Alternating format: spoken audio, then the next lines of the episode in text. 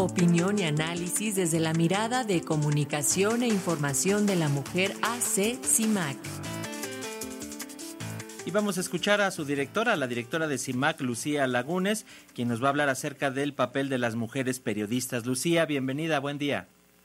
Muy buenos días, Francisco. Como siempre, un gusto estar con ustedes y la audiencia de Radio Educación.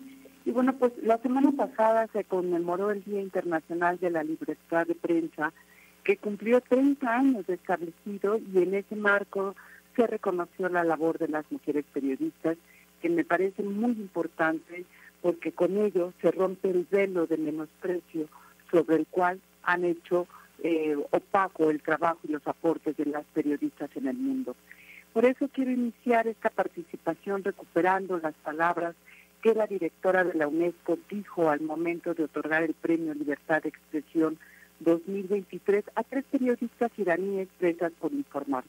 Ahora más que nunca, señaló la directora de UNESCO, es importante rendir homenaje a todas las mujeres periodistas que no pueden hacer su trabajo y que se enfrentan a amenazas y atentados contra su seguridad personal. Hoy honramos su compromiso con la verdad y la rendición de cuentas. Es así como la señora Audrey Azola reconocía a, Nilofa, Gelane y Nargues a la, y a la vez. Ellas eh, representan y fueron la vía por la cual pues se reconoce también el trabajo de todas aquellas que enfrentan la represión de gobiernos autoritarios que por desgracia crecen todos los días, incluido nuestro país, y que enfrentan campañas de desprestigio muy fuerte como lo que está enfrentando desde el fin de semana pasado la comunicóloga Denise Dresser, la periodista politóloga, que es un ejemplo de esa eh, violencia misógina que enfrentan las periodistas eh, lo que vive ahora Denise Dresser ha sido una permanente a lo largo, por desgracia, de estos años, pero hoy el ataque además incluye a sus hijos, lo cual me parece deleznable.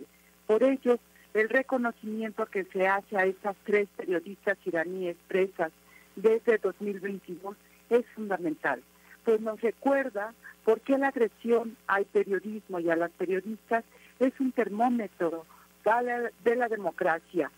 Eh, a mayor intolerancia, mayores ataques contra la prensa libre. Y para las mujeres, esta intolerancia se refleja en los círculos familiares, como lo que, insisto, está viviendo desgraciadamente Denis Dresser, que no debería de ocurrir en ningún país que se diga democrático.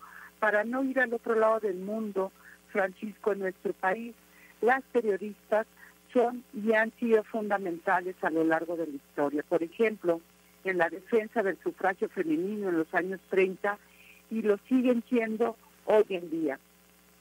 Sin embargo, sus aportes han sido ignorados, disminuidos, hasta parecer que no existieran las periodistas, sino hace, hasta hace muy poco tiempo. Están aquí, estamos aquí, pero no las miran.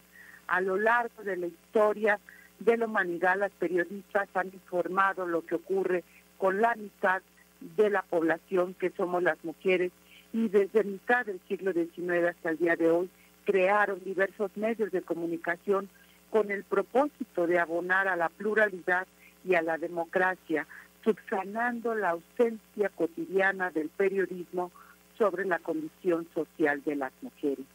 En todos lados del mundo hay evidencia de lo que hace la violencia precisamente en la vida de las periodistas, quienes han enfrentado diferentes confinamientos buscando callarlas, sin lograrlo del todo por suerte. Como describió la escritora Almadelia Murillo, los insultos a las periodistas que, que vivieron después de la denuncia hace un par de años, recordarán, contra Félix Salgado Macedonio por violencia sexual, buscó cancelar su presencia, la presencia de las periodistas y la voz de ellas en el mundo digital. Cuatro mujeres periodistas, entre ellas Denise Dresser, recibieron una horda de ataques misóginos que tras el diagnóstico de Signal de estas agresiones, quedó al descubierto que estos ataques eran una campaña orquestada con nueve mil cuentas de votos. Ningún ciudadano común y corriente puede invertir en ello. Esto solo lo hacen los poderosos que buscan silenciar a las periodistas. No las encarcelaron, pero buscaron confinarlas al rincón del miedo, al rincón de la sospecha de quién será en busca de silenciarlas, lo cual, insisto, no lo lograron y esperemos que no logren ningún, ninguna agresión más. Eh, la violencia contra las mujeres periodistas en nuestro país creció 200% de acuerdo con los datos que tenemos en CIMAC en los tres primeros años del actual gobierno. En México nos hacen falta Regina Martínez, María del Rosario Fuentes Rubio, Indira Rascón García, Anabel Flores Salazar, Leslie Pamela Montenegro del Real, Miroslava Bris Balducea, Norma Sarabia Garduza, María Elena Ferral, Sheila Joana García Olivera, Yesenia Aurora Mochinedo Falconi, Lourdes Maldonado López y María del Sol Cruz Jarquín.